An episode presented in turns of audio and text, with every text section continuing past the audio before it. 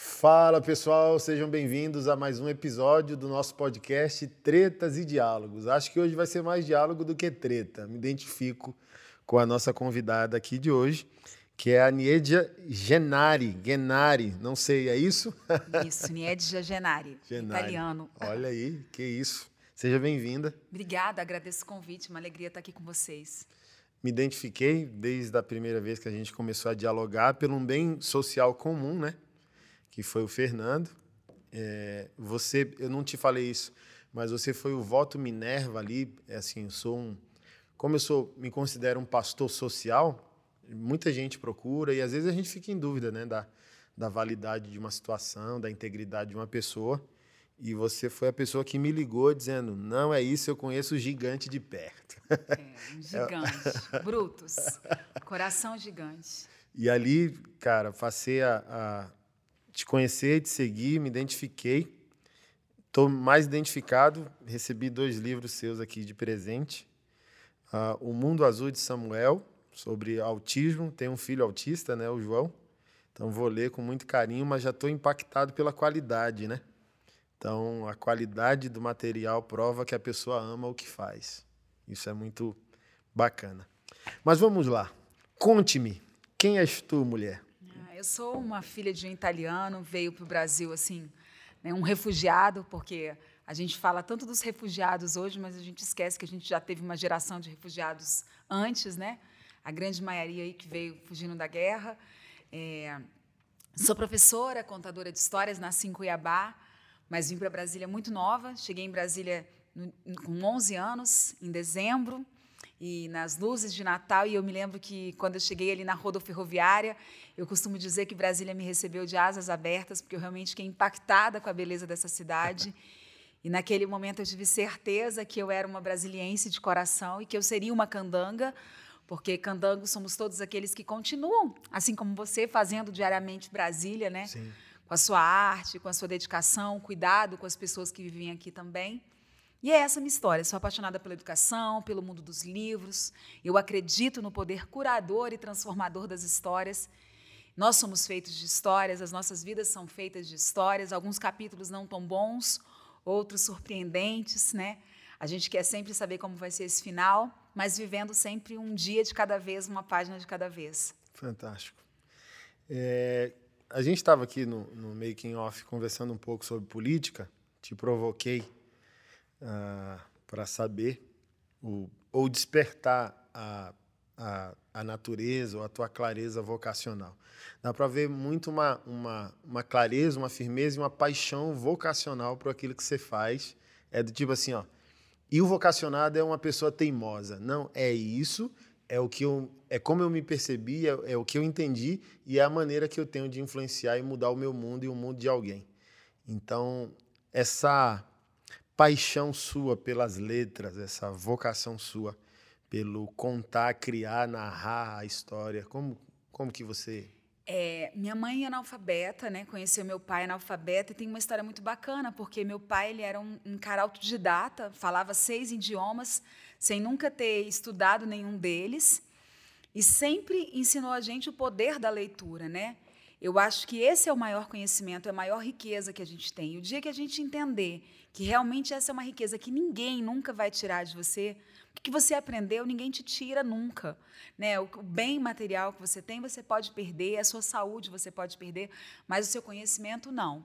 Ele é um portal mágico. Então, desde muito pequena, sua filha é caçula de três irmãs. Então, as três irmãs, é, já entrei na escola muito nova, já completamente alfabetizada. Uhum. E nunca tive dúvida que eu, seria, que eu não seria outra coisa na vida a não ser professora. Desde muito pequenininha, eu brincava de contar história para as bonecas, para os bichinhos da minha casa, e eu tinha certeza que era isso que eu queria ser. E aos sete anos de idade, eu desenvolvi um projeto em Cuiabá, é, incrível, porque eu ficava na porta da minha casa, né, lá eu morava numa rua muito grande, onde os varredores passavam, e eu ficava ensinando os lixeiros que queriam ler e escrever, aos sete anos de idade. Então, eu nunca tive dúvida. E eu acho que todos nós temos um talento, sabe? Eu costumo dizer que é o pode sim de Deus. Sabe, um pozinho mágico, aquele pode sim, a gente pode sim fazer o que a gente quer.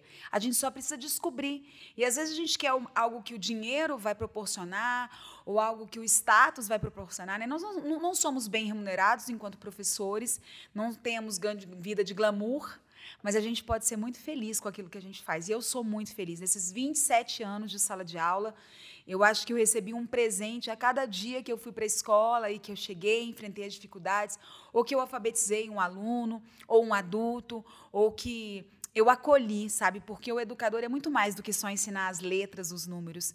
Tem algo de cuidar mesmo, de, de acolher, de abraçar, sabe? Então eu sou extremamente feliz, muito realizada. Que legal.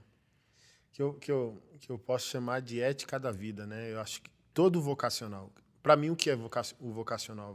Vocacional é diferente do profissional. Obviamente que isso não é uma crítica né, a, ao funcionalismo público.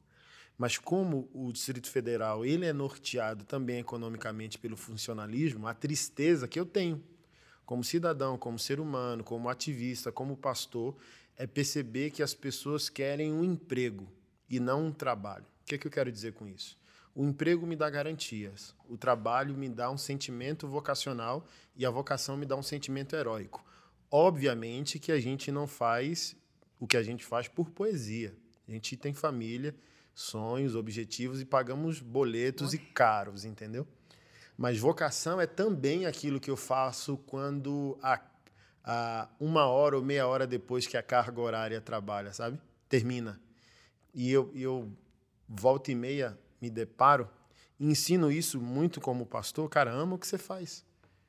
Ah, se é um médico, se é um professor, se é um policial, ama o que você faz. Se é um pastor, vá além das suas obrigações. Tem, tem essa noção que o que você está fazendo eleva a ética da vida. Né? O, o reformador Martinho Lutero, há uns 500 anos atrás, foi procurado por um sapateiro que não sabia como glorificar a Deus não era um pastor, não era um pregador, não era um professor, como que eu posso fazer? E ele perguntou, o reformador perguntou: O que você é? Qual a sua profissão? Sou sapateiro. Então faça o melhor sapato e venda ele por um preço justo. A olho nu, parece que ele não disse nada, mas olhando fundamentalmente a situação, o que, que ele está dizendo? Tudo aquilo que é ruim, às vezes, é superfaturado. E todo mundo que pegar algo bem feito com um preço justo vai fazer uma pergunta: por que o melhor está acessível? E o que é isso para mim? É a ética da vida sendo elevada. Então, quando eu olho para alguns contextos, obviamente, né, não é universal, mas é real, de você olhar para aquele que tem uma garantia, meu próprio filho, né, é, citei aqui que o João é autista. É, claro que tem toda essa instabilidade do, da pandemia, mas, assim, tem meses e semanas que fica sem aula, porque a própria professora fica ali no limbo do. Meu Deus. Da atestado médico, sabe? E às vezes sem. Tem esse precedente ou essa brecha e tal. Não, não é disso que eu quero falar. Eu quero falar justamente daquilo que faz o teu olho brilhar. Então, eu, eu parece que em alguns momentos eu não estou ali, mas eu estou ali, sabe? Uhum. Falei, caramba, que surreal. E quando a gente foi entregar o carro do Fernando, dá para ver, né? Tipo assim, ó, você é igual um pitbull bravo, teimoso. Isso é meu e eu não largo. É, é assim que eu entendo. E ali a gente estava falando, somos ativistas do mesmo contexto social aqui em Brasília, ajudamos o mesmo ecossistema. E eu te perguntei, meu Deus, não existe interesse político de resolver aquela aquele contexto. Aí você falou, agora eu vou falar com as minhas palavras. Educação é revolução. E político quase nunca quer dar ao povo o seu direito de revolucionar sua própria existência. Então, você falou isso. Não sei se sim, você se ouve sim, quando claro, você fala. Claramente. Você falou bem assim: é, o político. A ignorância dá lucro, né? O político precisa dessa pessoa vulnerável. Porque ele precisa ser esteticamente o salvador daquele contexto. E ele não quer emancipar, ele não quer libertar essa pessoa, quer essa pessoa presa, né? Então, a educação, eu posso chamar assim, é um messias, é um salvador social, né?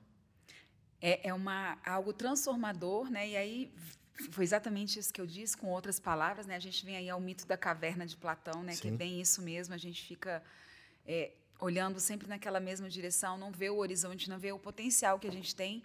E voltando ao que você falou de ser profissional, é isso mesmo. Infelizmente, a gente vive hoje a maior renda do Distrito Federal vem do funcionalismo público, mas a gente tem bons funcionários, como em qualquer lugar, e ruins, muito ruins. Eu já trabalhei com algumas pessoas que pegavam horário de aula para fazer fisioterapia, para fazer massagem, para fazer qualquer outra coisa. Eu pensava, e os alunos, né? Por que, que não faz isso no contraturno? Não. Né? Se usavam desse direito de pegar abono, de pegar esses benefícios que tinham para um benefício próprio. É claro que exceções existem, você vai sempre precisar, talvez, desse benefício que é seu por direito, mas não para fazer isso disso uma prática comum. E, e, exatamente isso, a educação transforma. É, quando a gente alcança o patamar da gente entender que a gente pode conseguir cada vez mais através da educação, é, até mesmo quebrar o paradigma de uma realidade. Famílias muito pobres, que é o caso da minha, por exemplo.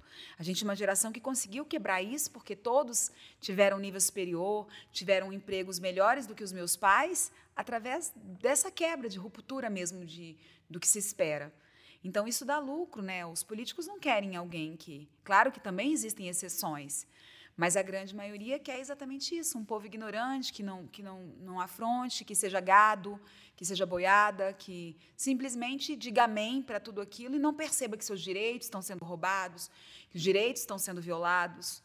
E, e é isso. A gente precisa também entender que a educação é boa até para o político se beneficiar. Uhum. Porque hoje a gente vive uma, uma estrutura muito assistencialista e isso não funciona mais. Então, se o político dá autonomia da educação para um povo e as pessoas se empoderam disso, elas mesmo começarão a praticar políticas públicas Sim. que podem beneficiar a sua comunidade. O que, é que você faz tão bem aqui? Né? E não precisa de um, você não precisa de um parlamentar, de um político para manter isso aqui. É uhum. a sua igreja. Uhum. São as pessoas que estão aqui que se movimentam e conseguem isso tudo. Uhum. Então as pessoas quando elas entenderem o poder que elas têm, elas vão ver que os políticos são pequenininhos perto Sim. deles. São servidores públicos. São né? servidores públicos. A gente dá uma moral para a política que eles não merecem, né? Viram astros, celebridades. Mas e aí, essa sua vou chamar de dor social, porque é assim que eu me interpreto, porque dói em mim, eu vou à ação. Vem do fato de ser uma cristã uh, espírita que tem, né? Eu, eu, eu dei esses índices. Nossa, uh, um, nosso pastor auxiliar, ele está adotando três crianças, né? E virou o universo dele, essa questão da adoção tal. E ele me trouxe um número alarmante. Por isso eu sou, como eu falei para você no making off, um pastor posicionado com a massa evangélica na pauta moral, na primeira página. Na segunda eu já sou inimigo deles. É assim que eles me consideram, porque a, a, liberta, a, a educação liberta. Então, eu sou um homem também das letras e alguém das letras está adorando a Deus de olho aberto. Eu não estou aqui de olho fechado aceitando tudo que você está dizendo. É, então, me julgo um cristão de segunda-feira. E qual foram os índices alarmantes? Por isso eu pressiono a igreja evangélica. Existem 12 instituições de adoção no Distrito Federal, confessionais. Duas são católicas, dez são espíritas. Então, é, parte do DNA da religião espírita ela é social, pautada na fraternidade, na generosidade, no cuidado do outro. Você acha que essa sua dedicação aos vulneráveis vem da, da sua religião ou de onde vem? Eu acho que não. Apesar do princípio da minha religião ser a caridade, o cuidado ao próximo, o amor ao próximo, não adiantaria nada. O princípio da, do evangélico, é, do católico, é a Bíblia, os ensinamentos de Cristo. Ninguém cumpre, né? Uhum. Não adianta só a gente ter uma regra, ter ali os mandamentos e não cumprir. Isso não é no papel. Eu acho que é um pouco de viver a dor do outro, né? É, eu queria ser pelo menos 1% do que Jesus foi. Era um cara que estava ali de boa no seu burrinho, eu costumo dizer, né? Olha uhum. a Ferrari de Jesus, andando pelos, pelos burrinhos da vida ali, percorrendo, conversando com as prostitutas, com os leprosos, porque não havia coisa pior naquela época. A lepra era altamente contagiante. Ele estava ali tirando do pão, sem ostentar, com um conhecimento, uma sabedoria infinita. Ele podia né, pregar horrores. Se a gente trouxesse Jesus hoje para a nossa realidade, Jesus seria morto de uma forma muito pior. Muito pior do que ele foi. Meu Deus. É, isso é fato. A gente está cada vez mais cultivando isso. Infelizmente, eu vejo isso muito nas pessoas, sabe? Eu acho que não é a gente ter muito, eu acho que um pouquinho de cada vez. Às vezes, eu não preciso é, conseguir ajudar uma comunidade tão distante. Às vezes, o meu vizinho precisa de uma ajuda e eu sou capaz de negar. Eu vejo pessoas que não dão um copo d'água. A pessoa passa na porta de casa e quer um copo d'água. Ah, não vou te dar um copo d'água. Não é isso, sabe? Eu acho que é você querer ser, você querer fazer além de qualquer religião, além de qualquer mandamento. Você sentir a dor do outro, é, saber que todo mundo é igual. Se você tem fome, vai doer. Se você tem sede, você vai sentir. Se você está triste, vai doer no seu coração. E a gente sangra igual por dentro. É, por mais que a nossa carcaça seja diferente, o nosso estereotipo seja diferente, eu sou branco, eu sou negro, a dor é igual para todo mundo. Quando a gente tem dor, ela dói de um jeito só. E ninguém pode mensurar a dor do outro. Eu acho que é muito isso, querer estar tá na pele do outro, sabe? Não basta só calçar o sapato. Eu até comentei isso com você quando começou. Acho que é percorrer o mesmo caminho. A gente pode ter o mesmo par de chinelo, mas o meu caminho pode ser suave, pode ser pelas flores, e o do outro pode ser nas, nas pedras, sabe? Uhum. Isso vai ser diferente.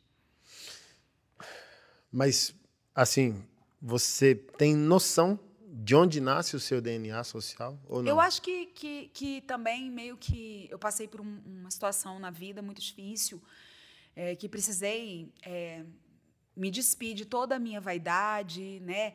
de todos os meus títulos, de todas as minhas formações, porque financeiramente eu precisei de outro tipo de trabalho, precisei fazer faxina, é, precisei fazer comida, pegar diária de cozinheira, pegar monografia, trabalho de faculdade, todo tipo de trabalho é, honrado e, e, útil eu fiz. Né? Passei roupa, mesmo com curso superior, com graduação, mesmo sendo professora, mesmo sendo concursada. A minha filha teve um problema de saúde. É, um problema difícil, uma doença rara, imunodeficiência por fator de RH. É, é uma doença que faz com que as imunoglobulinas não desenvolvam, então a criança fica sem imunidade. E ela morou no hospital por muito tempo. Ela era uma criança que não tinha um diagnóstico. E eu queria muito ter um tratamento digno para ela, porque sempre. É, Jesus falou muito claro no meu coração que eu precisava passar por aquilo. Sou muito grata por essa passagem. E às vezes os problemas vêm na nossa vida e a gente não tira o proveito daquilo, a gente não aprende a, a valiosa lição que tem ali por trás. Uhum. E naquele momento eu tive que aprender que o meu casamento ia ser um casamento diferenciado, que a rima de família seria eu, mesmo uma sociedade dizendo que é o homem que, que leva os proventos financeiros para casa, mesmo a Bíblia dizendo isso. Uhum. É, seria um pouco invertido, né? Então meu marido foi para o hospital, ficou dentro do hospital cuidando dela. Ele tinha uma condição psicológica melhor e eu fui trabalhar de outros jeitos, consegui levar esse dinheiro e conversava muito com Jesus para entender e esse olhar julgador que as pessoas têm sobre a gente, né? E eu acho que ali naquele momento eu fiz um acordo. Eu sempre tive muito essa coisa da caridade muito latente, mas não do jeito que é hoje. E naquele dia eu meio que fiz um acordo, assim, sabe? É, não acho que foi uma promessa, porque eu acho que é muito ruim a gente barganhar uma coisa. Olha, Jesus, se você me der isso, eu vou fazer isso. E a gente está barganhando com Cristo. E quem sou eu para barganhar com Ele, né? Eu acho que naquele dia eu quis dizer assim: olha, Senhor, eu quero ser a sua imagem. Mesmo que distante, né? Eu vou ser a sua imagem no que eu acredito de pelo menos no cuidado ao próximo. Porque é isso que eu te falei, às vezes a gente não precisa só de uma cesta básica. Às vezes a pessoa quer um abraço. E isso é, muito claro, pastor, porque é, até nos bastidores você me contou um, um relato de uma, uma, mãe aqui, e é isso. Às vezes a gente, a gente quer um abraço, a gente quer ser só ouvido, sabe? A gente não quer ser calado, mudo, a gente quer ter a nossa voz, ter essa dignidade que também falta para essas classes. Eu acho que foi isso, assim, não sou, sou muito falha, sou cheia de defeitos, ainda tenho muito defeito do ego, né? O ego é sempre o que mais destrói a gente, mas eu sigo tentando, errando, pedindo perdão, mas não é eu pedir perdão, desse, ah, eu perdoei e pronto, e aqui não, e vou falhar de novo, sabe? É tentando deixar esse ensinamento. Não é fácil, claro que não é fácil às vezes, né? Mas vivi isso tudo na pele. Eu vivi a estética também. Fui gorda a vida inteira. É, sou de uma família de obesos. Meu pai morreu aos 55 anos por obesidade. Então, eu senti muito a dor do preconceito das, que as pessoas têm com gordo também. É, em 2004, eu fiz uma cirurgia bariátrica por uma questão de saúde, nem foi de estética. E eu percebi também que esse olhar do gordo, do magro com as pessoas são diferentes. A gente está o tempo todo colocando rótulos nas pessoas, né? É o negro, é o gordo, é o pobre, é, é o travesti, é o trans. E não é, fora desses rótulos, dessa uhum. casca, uhum. todo mundo tem um coração. É isso. É isso. É, te provocar agora.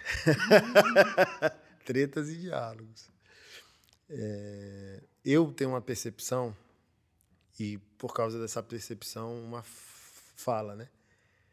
Pessimista a início, mas que impulsiona meu engajamento.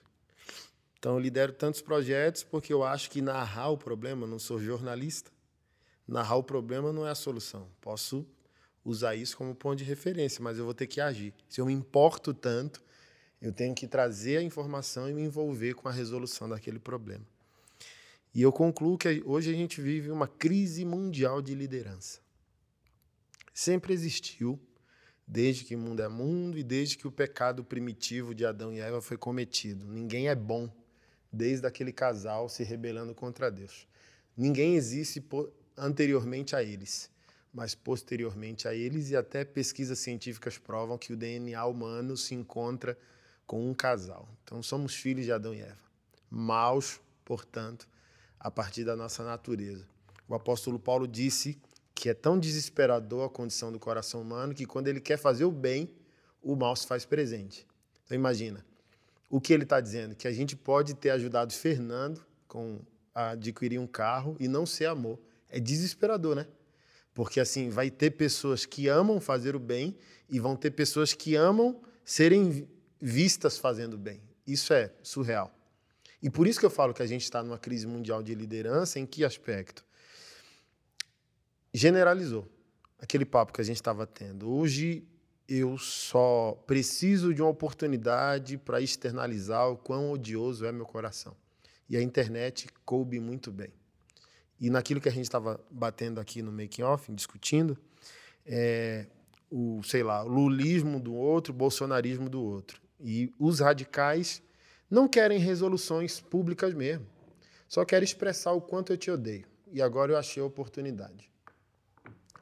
É, e ninguém, aí fica evidente que ninguém tem uma bondade inata, né? A gente fica defendendo que a gente crê, mas no final das contas a gente quer aniquilar inimigos, sabe? Quando o inimigo diante do evangelho ele só pode existir se o outro quer ser, mas eu não vou nutrir essa inimizade. Então, no que depender de mim, eu quero paz. O próprio Senhor Jesus, ele vai ter inimigos não porque ele deseja, mas porque as pessoas odeiam a luz, a clareza, a verdade, a integridade, o caráter e por aí vai. Então a gente tem uma crise mundial por quê? De liderança, na minha análise. Porque está todo mundo evidenciando uma crise de crachá. Eu quero mandar. E ah, participamos da mesma fé no Evangelho, eh, de algum modo, e o próprio Cristo deu o exemplo. Entre nós não será assim. Entre eles, quem é líder manda. Entre nós, quem é líder é servo. O maior entre nós será o menor. E para Jesus, liderança não é você botar o crachá dizendo eu mando. É você pegar uma toalha, uma bacia com água e servir, né? Que a gente lê e acha que foi uma lição de humildade. Sim, foi, mas era uma questão servil de um empregado, né? Então, naquele contexto, existiam famílias de posse, como não tinha saneamento básico e, e raramente a população tinha acesso a calçados, por exemplo, um viajante ou uma visita chegava na sua casa com os pés sujos ou bem provavelmente sujo com excrementos fecais de animais. E tinha um servo ao lado da porta para limpar o seu pé antes de você entrar dignamente naquela casa. Então Jesus já quebra, por isso que está escrito no texto que os discípulos se escandalizaram. O próprio Pedro disse: Não toque no meu pé, sou eu que tenho que lavar o pé do Senhor. Não, eu tenho que lavar o seu pé, senão você não tem parte comigo. Aí ele entendeu o porquê, né, a mensagem. Olha, reverte a pirâmide. O maior entre nós é aquele que vai servir, que vai. Eu sou o caminho. Você quer maior exemplo de liderança do que essa? Caminhe sobre mim. Eu sou o teu caminho. E caminho está embaixo. Jesus poderia ter dito como Deus: Eu sou o teu teto. É. Mas ele disse o quê? Eu sou o teu caminho. Eu estou aqui para te viabilizar, para te servir. Dito tudo isso, minha provocação é também, desde a primeira vez que eu te vi, eu te vi ali, uh, eu consigo te reconhecer dentro do texto de Provérbios 31. A gente discuta muito hoje, né, socialmente, empoderamento, feminismo, bababá, e a religião querendo colocar a mulher no lugar de submissão, e às vezes a submissão mal entendida leva o sentido de subserviência, como a mulher sempre fosse a inferior e dependendo do heroísmo salvífico de um homem. Mas quando a gente vai na Bíblia ali, Provérbios 31, eu falo, meu Deus, como que a religião está entendendo que essa mulher de Provérbios 31 é a mulher do rosa, do lar e do fogão? Que é uma mulher ampla. Não existe prova histórica que aquela mulher de Provérbios 31 é uma mulher só, mas está estabelecido que é um perfil de feminilidade seja em qualquer frente que essa mulher estiver atuando. Aquele texto permite que ela seja doméstica, aquele texto permite que ela seja sexual para o seu marido, aquele texto permite que ela seja uma boa mãe, aquele texto permite que ela seja uma boa esposa, mas o texto permite que ela seja visionária, empreendedora, imponente. O melhor verso que eu gosto lá é: ela se porta como um navio mercante. Como que eu entendo isso? Mulher de presença, mulher de imponência. Quando eu olhei para você, eu te vi literalmente líder política. Eu falei bem assim: essa mulher é viril, essa mulher é forte, essa mulher entra e ocupa espaço. Ela não manda recado. Cheguei. E eu tenho esse respeito, essa reverência para mulheres que têm clareza de sua identidade, de seu propósito. Mas no making off aqui você deixou claro, não sou uma líder política e não entrarei na política não. e não tenho o mínimo interesse. Já falaram isso para ti? Dentro dessa aqui, crise mundial de liderança, não te dói que essa mesa de trabalho está vazia e alguém sem o teu temor, sem o teu ativismo e sem o teu caráter vai sentar lá? É, vou responder assim, rebatendo. Você também é um líder político. A política não precisa de um cargo, ela não precisa de um mandato. Ok. Eu posso continuar fazendo a minha política social assistencialista, a minha política literária, né, contando histórias, sem necessariamente ter um cargo, um mandato, uma função. É, é exatamente aquilo que a gente falou antes. Quando as pessoas entenderem o tamanho do poder delas, elas vão entender que os políticos são servidores públicos. Né? É, você faz política aqui sem ter um cargo, eu faço política na minha comunidade onde eu dei aula, em, nas outras comunidades. E eu vou te dar um exemplo clássico.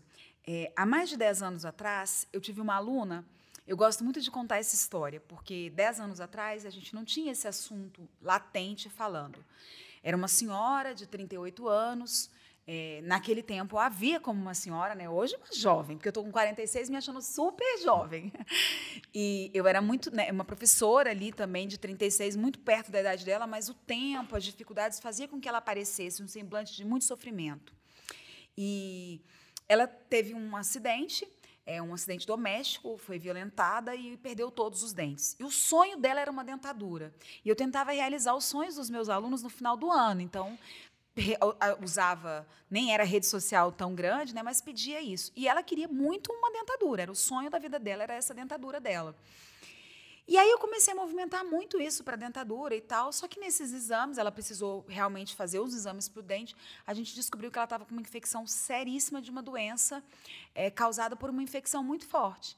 E eu falei, como assim? E aí eu descobri naquele dia que ela usava pão velho, ela ia na padaria atrás da casa dela e usava ele como absorvente. Meu Deus. E aquele pão velho, às vezes, já estava com mofo, então ela estava toda mofada por dentro. E eu fiquei perplexa. E aí eu fui conversar com as minhas alunas, eram 12 alunas, e nenhuma delas tinha acesso ao absorvente. E eu fiquei em choque.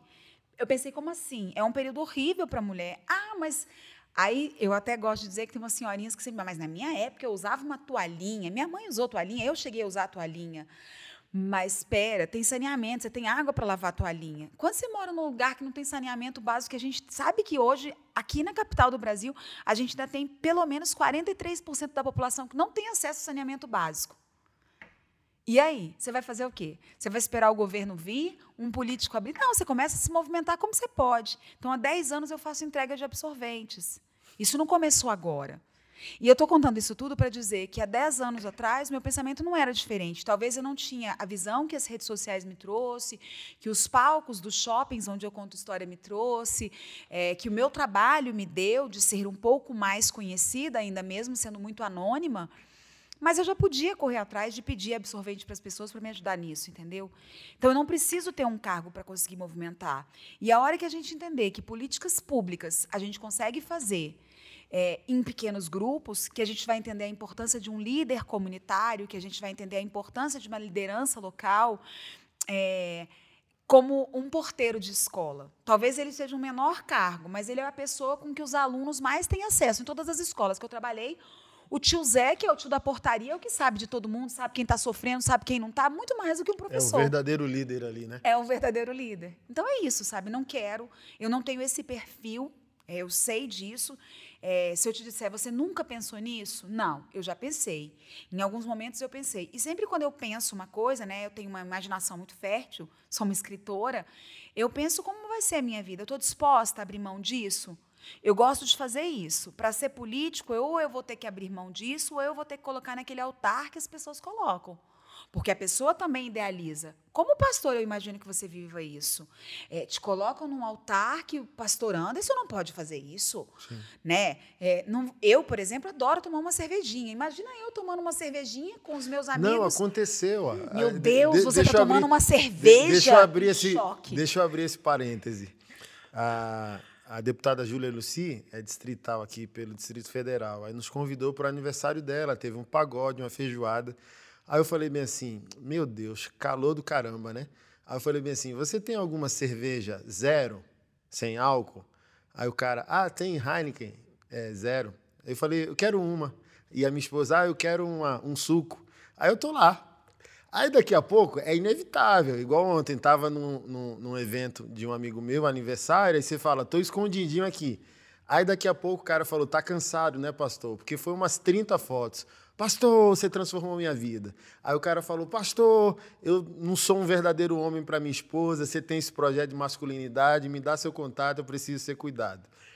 E dito e feito, estava na mesa com a feijoada com a minha esposa. E foi engraçado.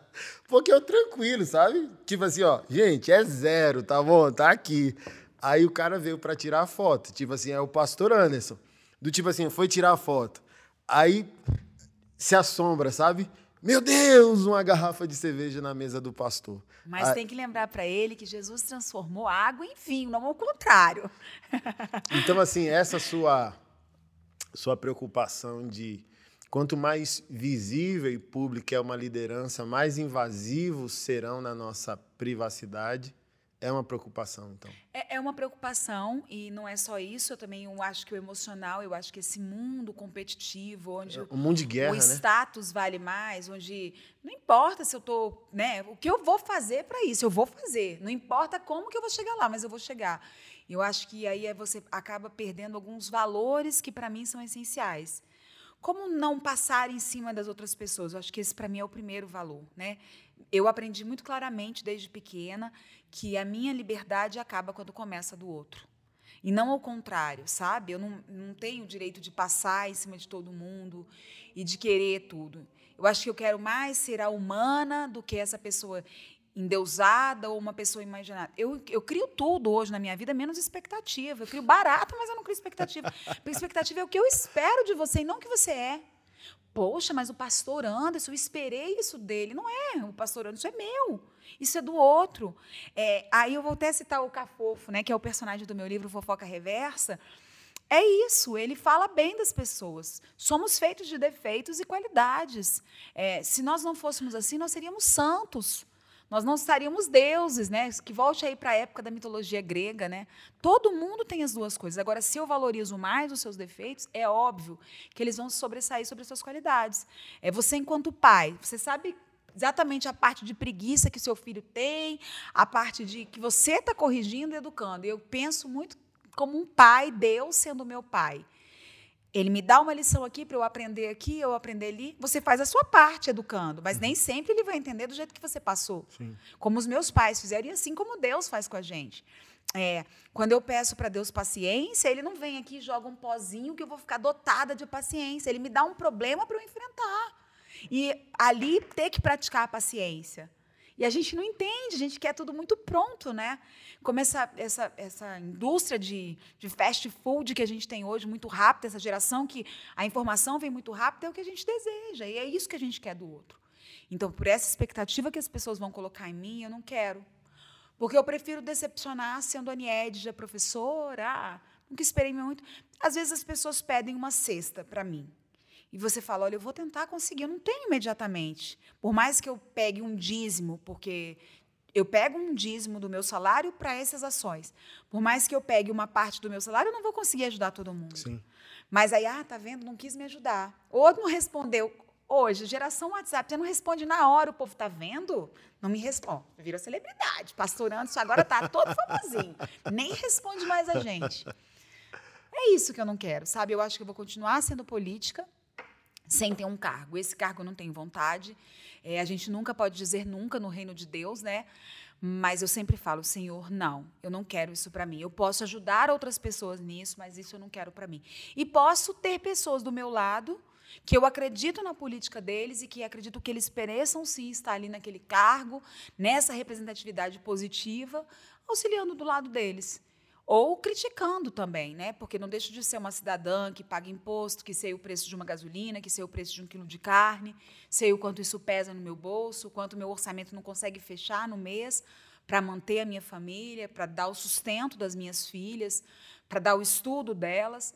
Então, posso continuar sendo crítica, ter essa posição crítica, mesmo que você não concorde com ela, ou que A e B não concorde, porque não é questão da política, porque hoje a gente tem essa bipolaridade mesmo de a gente não quer ouvir o outro, a gente não quer ser afetado pela opinião dele. A gente quer que a nossa opinião prevaleça. E eu, eu digo muito isso para todo mundo. Né? Eu, se você me provar que fulano é bom, eu vou começar a tentar ver que fulano é bom. Eu não preciso ter essa casca de que ele não é. Então, é, essa treta não vai ter problema, pastor, porque não quero, não tenho vontade e posso ajudar outras pessoas e continuar fazendo política, porque política é Fantástico. é isso. Fantástico. É mais que o cargo, né? Muito mais que um cargo. Mas, minha irmã, obrigado, viu, por, por esse nosso tempo. Eu aqui. agradeço, agradeço. Vou, vou deixar o convite para as pessoas me acompanharem nas minhas redes sociais. Nied Gegenária é bem difícil, né? N-Y-E-D-J-A. Para que as pessoas leiam, sabe? É, vou deixar esse convite. É, vivemos uma pandemia e a nossa vida é feita de histórias e que as famílias entendam a importância desse momento. Como eu disse que quando a gente pede paciência, Deus não dá paciência para a gente, né? É, estejam mais próximos dos seus filhos, né? Contem histórias, a sua história, a história da sua família. É, eu, quando era pequena, eu adorava ouvir a história do dia que eu nasci, e hoje eu vejo que os pais não fazem mais isso, não contam mais essa história. De onde vêm as suas raízes, sabe? De onde está vindo essa árvore frondosa que é o pai e a mãe? Contem isso para os filhos de vocês. Não deixem que as pessoas contem coisas mais interessantes na rua e que tirem essa coisa da família, sabe? A família ainda é é uma forma que Deus fala. Eu acho que quando Deus dá. Quando eu fiquei grávida, eu pensava assim: caramba, Deus acredita em mim, me deu um filho. Caramba, Deus, sério? sério? Gente, eu vou perpetuar. É isso, sabe? Entenda que a família, seja ela do jeito que for, mesmo que seja sem filhos, ela é o nosso porto seguro. É, é ali o nosso cais, onde a gente vai poder voltar, onde a gente vai poder chorar, é o nosso ninho. Então, não, não percam as nossas, não percam as famílias de vocês por tão pouco, por vaidade, por ego, por diferença de opiniões. Não percam para o celular também, por mais que a gente precise. Eu preciso muito da rede social, assim como você também Sim. precisa, mas não percam. Envolvo, faz igual eu, que envolvo minhas filhas que me odeiam. Fala, ai, eu queria ter uma mãe que não fizesse tanto rios. Eu falo, ai, mas vocês me ensinaram. mas é isso. E um Sim. beijo, né, para todo mundo aí. Foi uma alegria. Sou sua fã. É, que você continue sendo, para mim, realmente a representatividade de Jesus Cristo porque eu não quero uma igreja que me distancie dela. Eu não quero uma igreja. Eu quero, acho que o respeito acima de tudo é fundamental e isso você faz com maestria, mesmo com os ataques. São a árvore que dá fruta é que leva pedrada, né? E que bom que você está levando pedrada. Tô grata por isso. Significa que você não está passional, não está infrutífero e está aí deixando o seu legado de sementes, com certeza, de uma semente que que vai prosperar muito no coração das pessoas. Amém. Amém. Chego, engasguei aqui. É, você acabou de dar um capítulo, hein? Ah. Para um livro. Achei sensacional. Deus crê em mim, ele me deu um filho. Ô, louco. E que seja adotado, seja do jeito que for, que seja um filho cachorro, um filho cão. Ele está dando uma oportunidade de você Que cuidar de alguém, do outro. Que perspectiva. Gostei. Meu povo, é isso. Um beijo. A gente se vê no próximo episódio. Deus abençoe a todos.